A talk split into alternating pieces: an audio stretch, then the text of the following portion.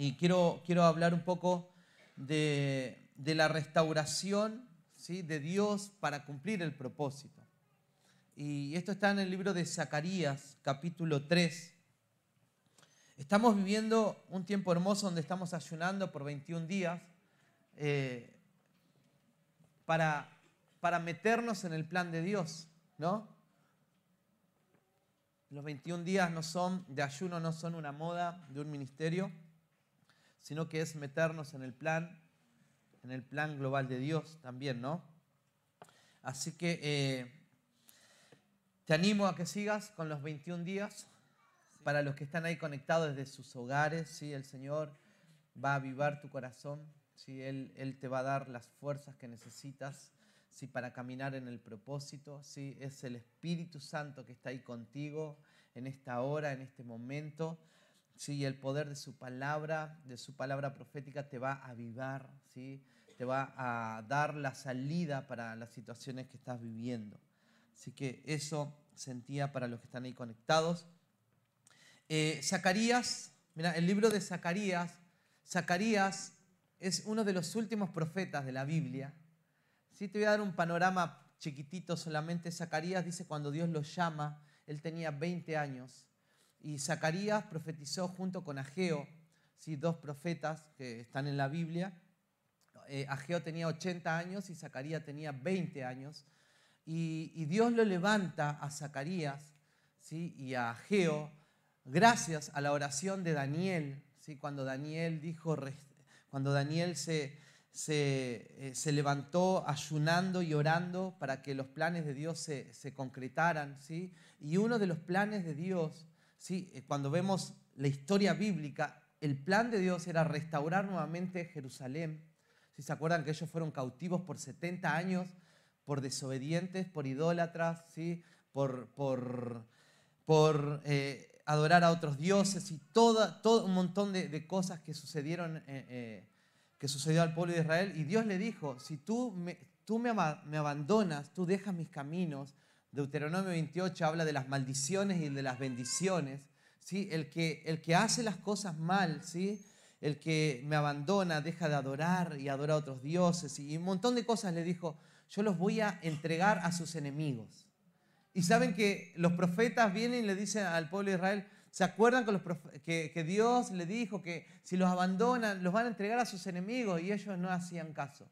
Y ellos son invadidos, atacados y llevados, ¿sí? Y encima, para más de todo, todo el templo, toda la ciudad y todo el templo donde el Señor descendía con su gloria para gobernar y desde ese lugar gobernar las, las naciones de la tierra, porque Dios le dijo a Israel, yo los voy a elegir para que ustedes, desde ustedes, desde Jerusalén, desde el templo, desde donde derrama mi gloria, todas las naciones puedan ser bendecidas.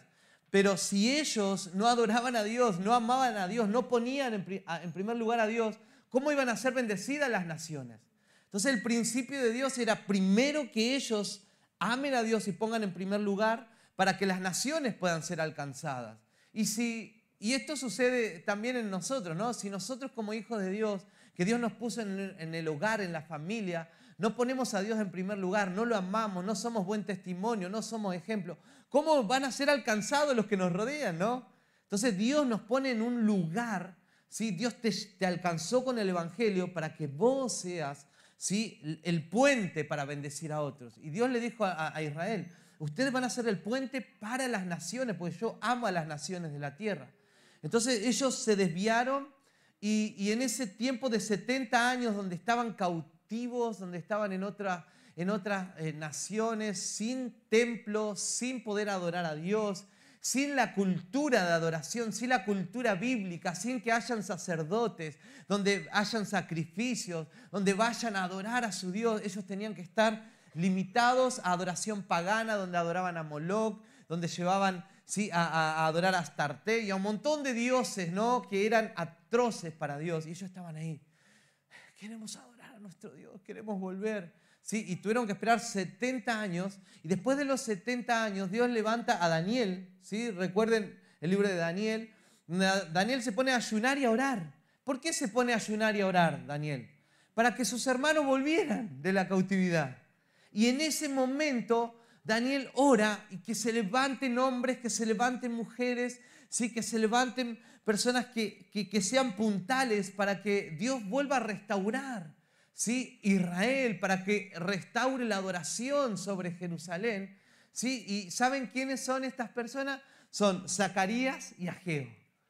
Dice que el pueblo de Israel estaba, estaba en cualquiera y Dios levanta ¿sí? a, a dos profetas.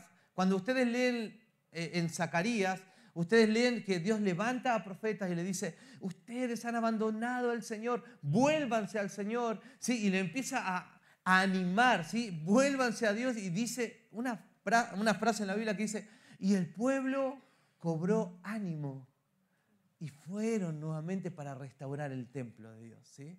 Entonces, la palabra profética lo que hace, más allá de darte una profecía, si la palabra profética te anima y te levanta para que vuelvas a adorar a Dios.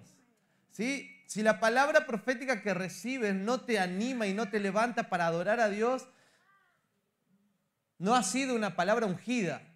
Si La palabra profética de, la, que la Biblia es la primera palabra, por eso la Biblia es la palabra profética, porque cuando uno lee la palabra, ¿qué hace la palabra en tu vida?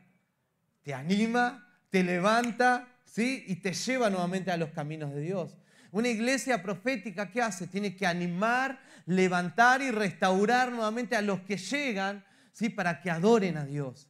Entonces Dios levanta a dos profetas con palabra profética, donde ellos hablan y el pueblo se restaura. ¡Qué autoridad, ¿no? Es como que Dios te levante y diga, Chile, vuélvete a Dios. ¿No? Y empezar a decir, vuélvanse al Señor y pa, pa, pa. Y de repente todo lo que te escuchan, sí, yo quiero, quiero, quiero buscar a ese Dios que está hablando y que estás profetizando. Entonces vemos la autoridad que tenían de parte de Dios estos profetas que despertaron ¿sí? a personas que estaban dormidas. Porque ¿cómo estaba el pueblo? Dormido. El pueblo no quería adorar a Dios, no quería restaurar el templo, el pueblo estaba trabajando para sus propios intereses. Estaba trabajando para, dice, para sus casas, hermosear sus casas, hacer todo para ellos. Y Dios le dice, eh, y en Ageo, lean en Ageo, ¿sí? cuando, cuando dice, y ustedes se han olvidado ¿sí? del templo del Señor y están hermoseando sus casas. Vuélvanse a Dios. Y ahí dice que el pueblo se levanta y vuelven a restaurar el templo. ¿sí? ¿Lo leíste alguna vez? Sí, te animo a que puedas leer. Son, son muy cortitos eh, los, capítulos, pero empieza a leerlo y te va a tener un sentido para tu vida. Y cuando Dios levanta, y, acá en Zacarías capítulo 3, vamos a ver cómo Dios va a restaurar al sumo sacerdote, ¿sí? a Josué. Y, Dios lo restaura a Josué, ¿sí? ¿Para qué? Para que la adoración a Dios se vuelve a restaurar también en el pueblo. Y fíjate, todo, fíjate toda la historia de Israel gira en torno a la ciudad de Dios, ¿sí? a Israel, y gira en torno al templo de Dios. ¿Sí? ¿Por qué? Porque desde ese lugar las naciones iban a volver a Dios. Entonces, pero para que, para que haya restauración de la ciudad, ¿sí? del templo, se necesitan hombres y mujeres consagrados a Dios para que Dios restaure su propósito sobre la tierra. ¿Qué necesita Dios? Hombres y mujeres, ¿no? Consagrados a Dios, ¿no? ¿Cuántos dicen amén a eso? ¿Sí? ¿Cuántos están de acuerdo conmigo que Dios necesita de tu vida consagrada a Dios para cumplir su plan sobre la tierra? Si andamos en otra sintonía, ¿sí? ¿cómo Dios va a restaurar la tierra? Si no necesitamos decir, Señor, yo quiero ser parte de tu, de tu plan eterno ¿sí? sobre la tierra. Yo quiero ser parte de los que van a estar ahí ¿sí? junto contigo trabajando en la restauración de todas las cosas. ¿no? ¿Cuántos están animados por eso? ¿Cuántos quieren ser parte? ¿Sí? Por esa razón nosotros, como hijos de Dios, buscamos las cosas eternas. El que está, el que tiene los ojos abiertos para las cosas eternas, quiere estar ahí en las primeras filas, vamos a decir, para, para el plan de Dios sobre la tierra. Pero fíjate esto, si yo estoy hablando esto de restaurar, de que Dios va a restaurar todas las cosas, de que Dios va a usar hombres y mujeres, ¿sí? y, que, y que Dios está despertando corazones que estaban dormidos, ¿sí? que Dios está poniendo en primera fila a esos hombres y mujeres donde tienen un corazón encendido y están adorando a Dios. Si, si yo mientras hablo esto, tu corazón no arde de decir, eh, Señor, yo quiero ser de esos, es porque hay un corazón que está adormecido. Porque cuando, porque cuando nosotros hablamos de decir eh, de las cosas eternas, las cosas de Dios, eh, de restaurar, yo quiero ser un intercesor, lo que está pasando en este tiempo. Dios está despertando intercesores, hombres que están despertando a otros, ¿sí? Y entonces cuando empezamos a escuchar esto, nuestro corazón tiene que arder y tiene que empezar a latir fuerte, decir, Señor, yo realmente quiero ser parte de ese plan eterno que estás haciendo en la tierra. Porque Dios está despertando a personas como vos, ¿sí? Para que puedan ser influencia para otros, para que otros se puedan despertar también. Entonces el Señor, una de las cosas que va a hacer en este tiempo y ya está haciendo, está haciendo arder nuestros corazones, ¿sí? Por sus propósitos. ¿Sí? Sus propósitos van a ser mucho más importantes ¿sí? que cualquier otra cosa que, que quieras lograr en esta tierra. Lo vamos a lograr, pero sus propósitos y sus planes, si vamos a empezar a arder por eso en este tiempo. ¿Sí? ¿Cuántos están ardiendo en este tiempo de ayuno y oración? ¿No? ¿Cuántos dicen, wow, qué tremendo los tiempos de ayuno y oración? Creo que estamos quedando cortos con 21 días, pastor. Vamos para los 40 días, ¿no? ¿Cuántos dicen eso? eh, ¿No te das cuenta? El Señor tiene que soplar, tiene que venir una palabra profética, tiene que profetizar sobre nosotros nos tiene que encender, familia. El ser encendidos por Dios no es por nuestra fuerza. Si tiene que venir algo sobrenatural sobre nosotros, donde nos tiene que despertar a la realidad espiritual. ¿sí? Y vemos la historia acá donde Zacarías se levanta y profetiza esta palabra. Entonces me mostró a Josué, el sumo sacerdote, que estaba de pie ante el ángel del Señor y a Satanás, que estaba a su mano derecha como parte acusadora. Y el ángel del Señor le dijo a Satanás, que te reprenda el Señor que ha escogido a Jerusalén. Que el Señor te reprenda, Satanás. ¿Acaso no es este hombre un tizón rescatado del fuego? Dice que viene Zacarías y ve al sumo sacerdote. Y dice que el sumo sacerdote 16 años antes, Dios lo había despertado y habían ido con, con Zorobabel a restaurar el templo, la primera deportación. Hubo tres deportaciones después del cautiverio de 70 años. Dice que hubo tres camadas, ¿sí? un grupo de tres. Dice que fue solamente el 5 o el 10% volvieron ¿sí? a restaurar el templo. Y en esa primera camada, ¿sí? que se despertaron, dice que restauraron el altar de sacrificio ¿sí? y las bases. Y cuando ellos estaban trabajando, Josué y Zorobabel, vino una oposición muy grande sobre ellos, donde ellos tuvieron que dejar de construir, tuvieron que dejar de restaurar y, y dejaron todo de lado y tardaron 16 años hasta que el Señor levanta nuevamente a Zacarías y le dice, Zacarías, ve y profetiza. Ve y profetiza porque mi pueblo ha dejado de construir, mi pueblo se ha desanimado. ¿Sí? Porque una de las cosas que hace Satanás es que cuando vos te estás edificando, ahora estoy orando, estoy haciendo mis devocionales, me estoy congregando más seguido, ¿sí? Ahora estoy, eh, estoy siendo parte, estoy sirviendo. Una de las cosas que hace Satanás con las personas es traer desánimo. Decir conmigo desánimo, ¿sí?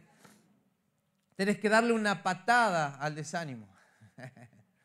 ¿Sí? Y eso es lo que trae, porque lo, viene oposición y le dice, dejen de construir, venían sus enemigos, dejen de construir, no lo hagan, no lo hagan. Y ellos, no, vamos a seguir, vamos a seguir, vamos a seguir, hasta que se levanta un decreto. Y dice, hay un decreto que tienen que dejar de construir. Y ellos se desanimaron porque vino algo tan fuerte sobre ellos. Y cuando se desanimaron, entraron, ¿sí? Una vida fuera de propósito y en pecado. Cuando hay desánimo en la vida de una persona, porque el desánimo te saca del propósito eterno de Dios. ¿Sabes qué empieza a ver cuando una persona no tiene propósito? Empieza a vivir una vida de pecado. Vive en desobediencia, empieza a pecar, ya todo le da, lo mismo. Dice, no, total es algo pequeño, no pasa nada. Y eso te va llevando, ¿sí? a una cosa te va llevando a la otra. Dice la Biblia, el pueblo sin visión si no hay una visión de reino en la vida de una persona, dice que el pueblo perece, se muere. ¿Sí? Si no hay una visión espiritual, una visión conectada al de Dios, nuestra vida espiritual se muere. ¿Sí? ¿Cuántos están de acuerdo conmigo? ¿No? ¿Cuánto le ha pasado que no he tenido propósito y al no tener propósito porque viene desánimo, el desánimo viene porque vienen enfermedades, porque alguien te miró mal, alguien no te llamó, si alguien no te invitó al cumpleaños. El desánimo viene porque fallaste y, pensaste que, que, Dios ya no te amaba más. No sé cuántas maneras de desánimo puede venir, ¿sí? pero ese desánimo te va a sacar del propósito y te va a hacer vivir una vida de pecado. Entonces nosotros en el momento de desánimo tenemos que estar hambrientos por una palabra profética.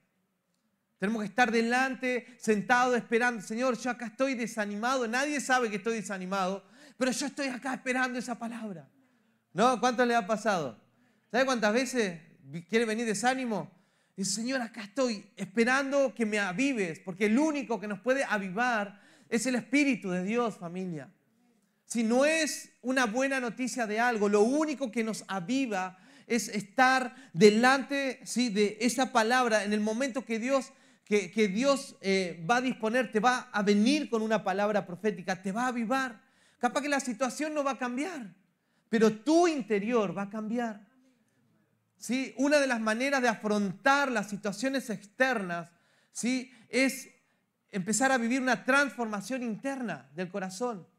Si necesitamos que Dios avive nuestros corazones, ¿cuánto necesitan ese avivamiento en su corazón? Entonces vino la palabra ¿sí? a Josué y le dijo, Josué, mira, yo te veo de esta manera. Y vino el profeta, ¿no? Y antiguamente se tenía miedo al profeta porque el profeta te, te sacaba la ficha, ¿no? Y te exponía delante de todo eso. Hoy en día también el profeta te saca la, ficha. Yo considero a mi esposa una profeta, ¿sí? Porque te saca la ficha así rapidísimo, así de una. ¿sí? Pero no te va a exponer nunca. ¿sí? Nunca te lo va a decir, pero antes el profeta te, te agarraba y te decía, oh hermana, usted está en pecado así delante de todo. ¿quién iba a querer? Entonces cuando venía el profeta, uh, allá está el profeta, todos se escondían, ¿no? Así. No, no. Claro, porque no había esa madurez para tener amor, ¿no? Y para decirlo, eh, hermana, yo sé que estás viviendo esto, pero el Señor, y darle una palabra de ánimo, porque el profeta tiene que dar esa palabra de ánimo. Entonces viene eh, Zacarías y le dice, yo veo que Satanás está a tu derecha y te está acusando porque tiene las ropas viles.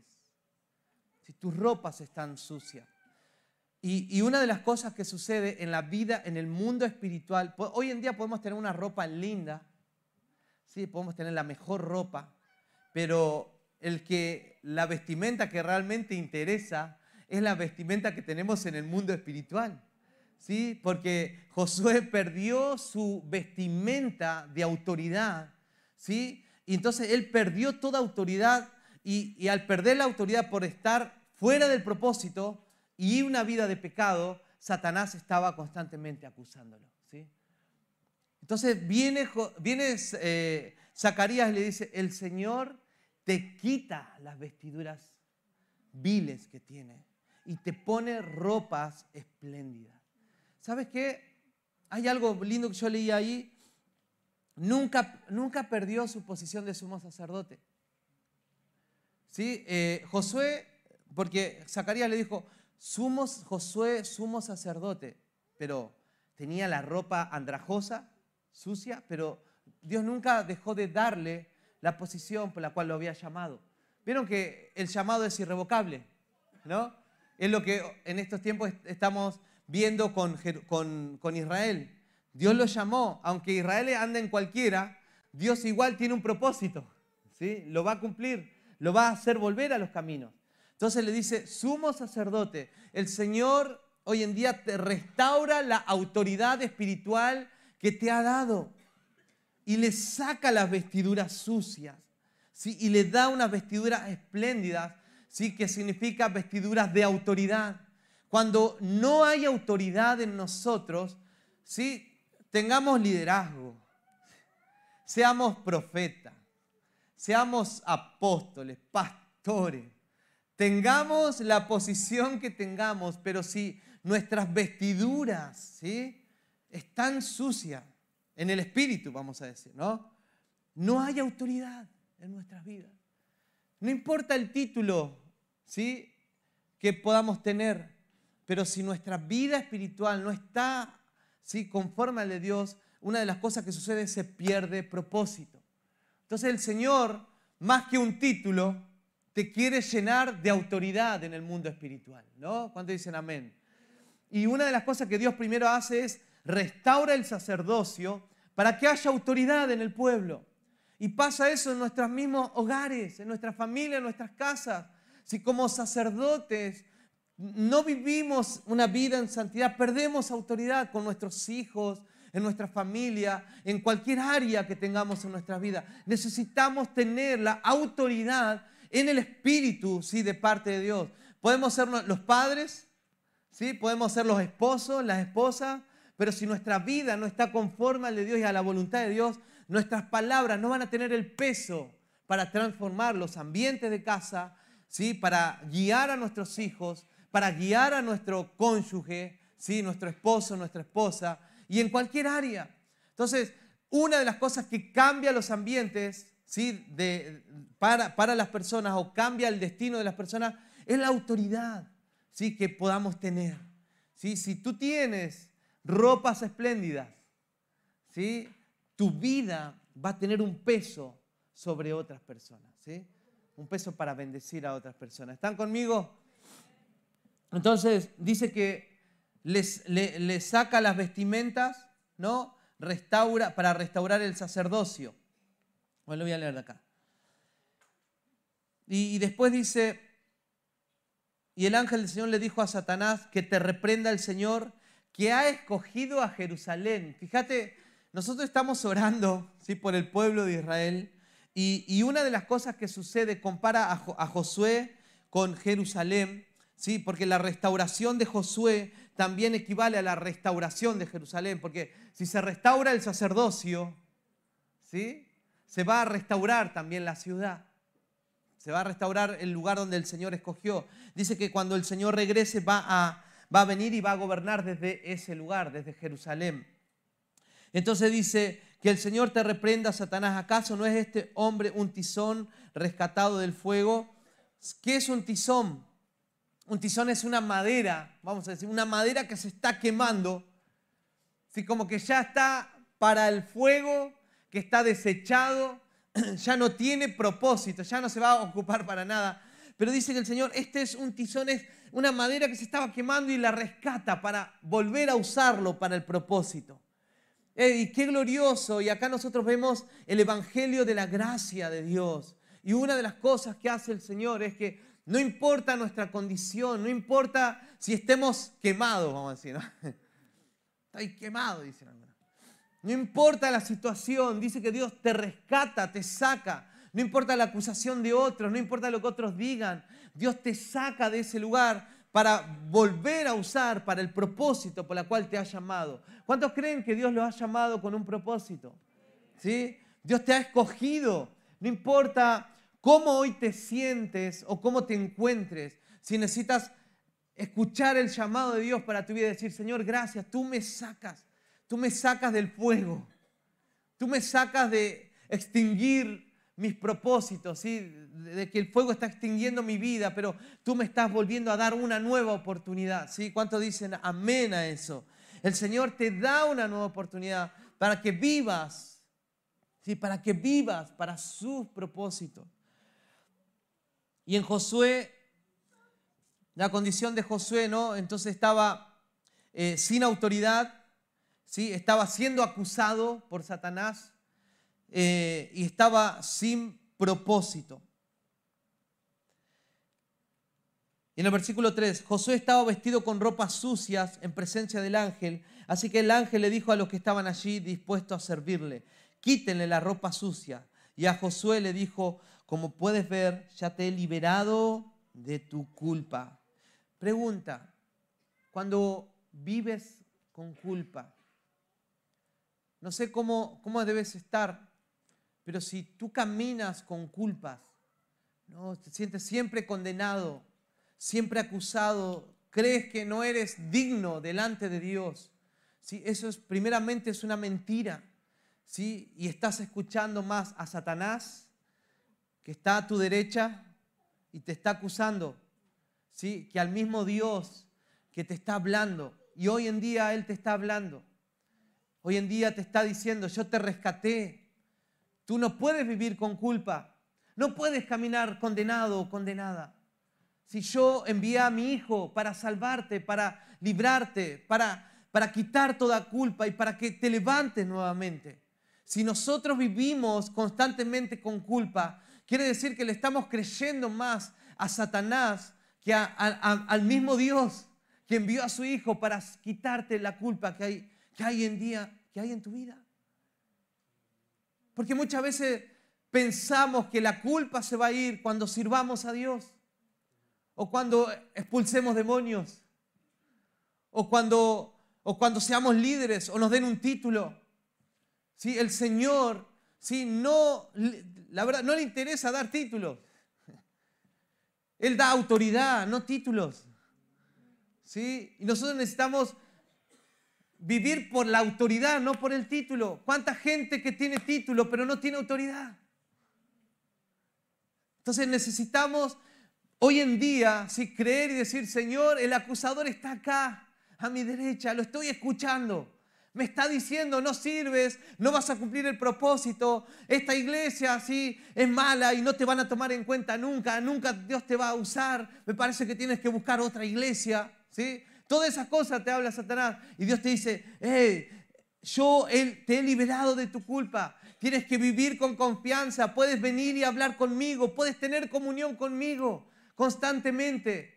Pero ¿saben qué? Muchas veces es más fácil escuchar las mentiras. Y es más fácil creer las mentiras que las verdades de Dios. ¿No pasa? Que como que la maldad se propaga más rápido que las verdades. Porque Satanás es astuto, familia. Necesitamos ser inteligentes espirituales, ¿sí? espiritualmente, y empezar a, cuando vengan esas voces, no sirven, no lo vas a lograr, enmudece Satanás, tenés que decir. Dios me eligió. Él me libró de la culpa. Estoy luchando con esto, pero Él me va a dar la victoria. ¿Sí? ¿Cuántos pueden creer esta palabra? ¿Sí? Puedes creer de que no necesitas un título para que la culpa se vaya. No necesitas salir de esos problemas para que la culpa se vaya.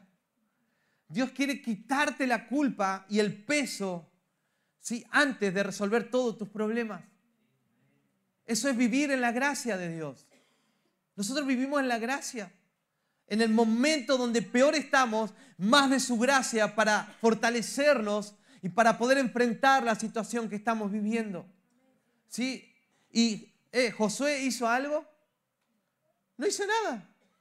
Solo, ¿qué estaba haciendo Josué? Estaba siendo acusado. Y el Señor vino con su gracia y le dijo, eh, Satanás, te reprendo.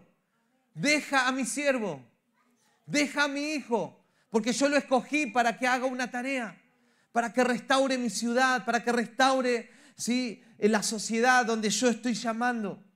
Entonces, no esperes algo para la restauración. Solo necesitas pararte en su gracia y decir, Señor, yo creo, sí que hoy me estás restaurando. Yo creo que Jesús sí murió por mí para, para patear al acusador, ¿sí? Él es mi abogado, Él es el que me está defendiendo.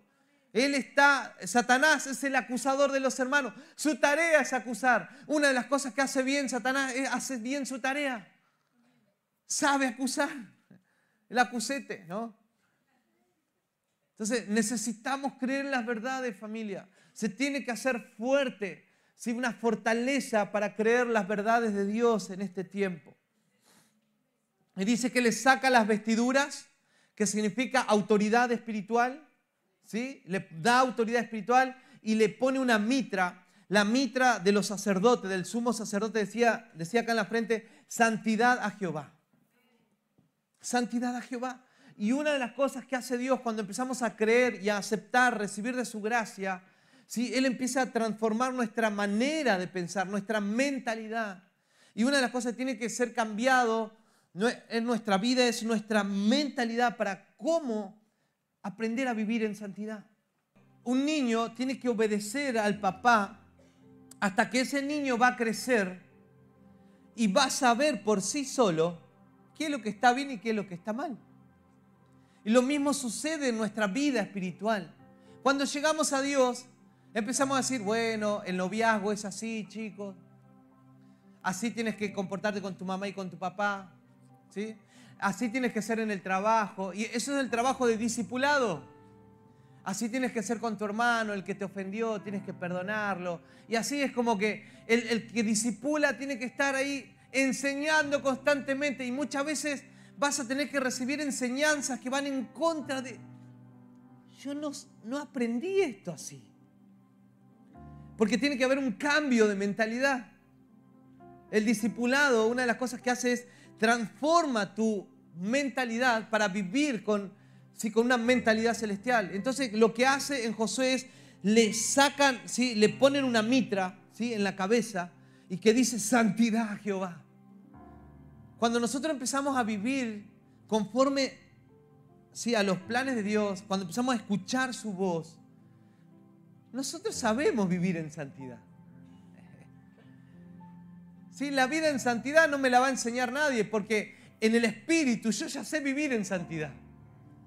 A lo primero me tuvieron que enseñar. Cuando yo llegué, ¿sí? tenía 17 años, tenía una mentalidad del mundo. ¿sí? Pensaba y hacía y tomaba decisiones conforme a lo que yo pensaba que estaba bien. Pero a medida que fui creciendo, hoy en día miro hacia atrás y digo, wow, eso era yo. Yo hacía eso siendo cristiano. No sé a cuántos les pasa. Que miran dos, tres, cuatro, cinco, seis, diez años atrás y decían, wow, yo pensaba eso como cristiano. hoy en día, hoy en día me veo y digo, tengo una mente totalmente diferente a la que yo tenía cuando recién comencé. Porque la mentalidad va siendo transformada conforme a la palabra en nuestras vidas. Y ya hoy en día amo vivir en santidad amo orar, amo leer la Biblia, amo congregarme, amo servir. Hoy en día no me, ya hay cosas que ya no me tienen que enseñar de cómo vivir la vida cristiana. Porque hay cosas que se te van impregnando ¿sí? conforme vas obedeciendo solamente. ¿no? Y tu mentalidad empieza a cambiar. Y eso es lo que Dios está levantando en este tiempo. Una mente diferente para vivir en santidad. Por eso le dijo, eh, los sacerdotes, santidad a Jehová. Su mente era, estaba como reconfigurada con una mente santificada. Si yo oro por eso, ¿sí? en nosotros, familia, que tengamos una mente santificada, ¿sí? una mente en santidad. ¿sí? Que el pecado sea alergia para tu vida que la vida de pecado sea, ¡ah! no puede ser. ¿No? Y eso empieza a pasar en el Espíritu en nuestras vidas, familia. El Señor quita la culpa. Si no vivas con culpa, porque el Señor ha quitado tu culpa. Él te ama. Y Josué todavía no había sido, no había empezado a vivir todavía una vida en santidad. Si Dios primero te cambia para que empieces a caminar. y el pecado trae culpa, ¿no? Cuando Josué fue limpiado, sigamos leyendo la última parte que dice del versículo 5. Entonces, Zacarías 3, 5. Entonces dije yo, póngale también un turbante limpio en la cabeza. Y le pusieron en la cabeza un turbante limpio. ¿Sí? Claro, si dice un turbante limpio es porque tenía un turbante sucio. Tenía una, una mentalidad sucia. Eh, qué interesante, ¿no? La mente que está sucia siempre piensa, piensa, piensa en cosas sucias. ¿Vieron esa persona cuando están hablando y es como que, eh, no, yo no. Es el que tiene la mente cochina, vamos a decir. ¿sí? Todo lo toma como para el otro lado, o todo lo toma para, para, para, para lo sucio. Entonces, cuando empezamos a tener una mentalidad en santidad, ¿sí? la gente que te habla doble sentido y cosas así, vos decís, algunas veces ni, ni lo entendés, ¿no? ¿A cuánto les pasa? Te juntás con gente que te habla en doble sentido y vos, no sé qué estás diciendo, hermano y, dice que le cambia la mitra. Entonces, eh, y dice, vistieron mientras el ángel del Señor permanecía en pie. Versículo 6. Luego el ángel del Señor le hizo esta advertencia a Josué. Termino con esto.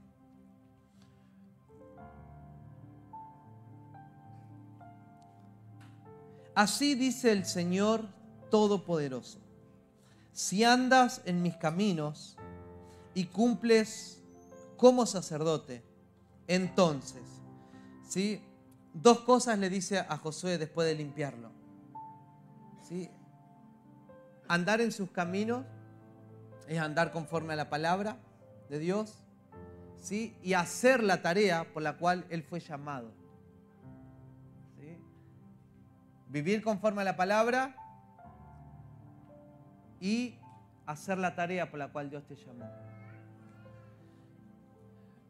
Familia, no, no pierdas el rumbo de tu vida. No pierdas el rumbo por la cual Dios te ha llamado. Vos naciste con un propósito. Vos también.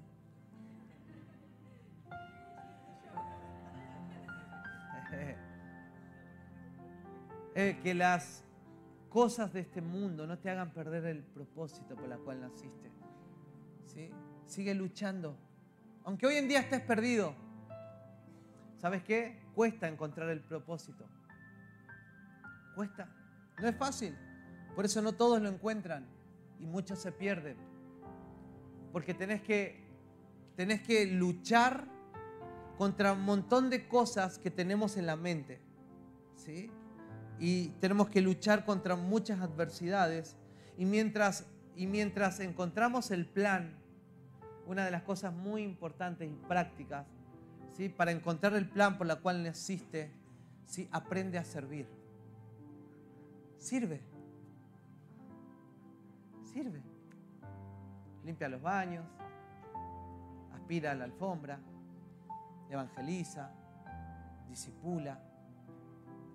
No sé, anda a ayudar a alguien a su casa. Sirve ayuda a los niños, trae las hojas que le faltan a los niños. ¿Sí? Eh, activa tu vida para el reino, vive para las cosas de Dios. Entonces necesitamos ser conscientes de que nacimos con un propósito. Dios ya te limpió, nadie te acusa, Dios te está cambiando la mentalidad. ¿sí? ¿Y ahora qué toca hacer? Poner nuestra vida al servicio de Dios no, es que me falta mucho, todavía tengo. No, el Señor lo hace instantáneamente.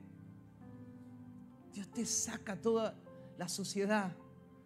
Y Él dice, eh, haz, empieza a servir. Y le dice, y, entonces le da tres, dos cosas, ¿no? Si andas en mis caminos y cumples como sacerdote. Entonces, gobernarás mi casa. Fíjate lo que pasa.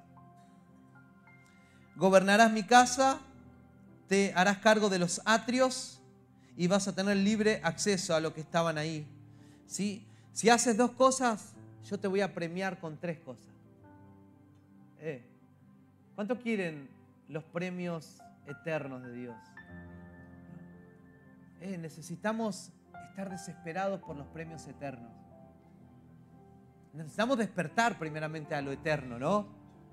Yo quiero, eh, fíjate lo que le dijo, gobernarás mi templo, te harás cargo de mis atrios, ¿sí? Y te concederé un lugar entre estos que están aquí. ¡Wow! Vamos a tener mil años con el Señor. Esta vida es, esta vida es efímera. Esta vida no tiene tanto valor como la vida eterna. ¿Cuántos años vive un ser humano? ¿Sí? 80 en promedio. Muchos duran 50, 40, 60. Y muchos viven, ¿sí? Muchos años viviendo en amargura, sin propósito, sin felicidad, sin gozo. Esta vida es efímera, es triste, está caída. Por esa razón, cuando nosotros conocimos a Dios, empezamos a vivir por lo eterno, vida eterna. Y hoy en día, él, el sumo sacerdote, habrá dicho, wow, me vas a dar la autoridad para gobernar en tu templo mil años. Me vas a dar para gobernar en los atrios. Wow. Y me vas a dar un lugar entre estos que eran importantes. ¿Cuántos quieren tener ¿sí? un lugar importante con el Señor ¿sí? cuando Él regrese? Acá está nuestro pasaporte. Vivamos para el Señor. Él te ha limpiado.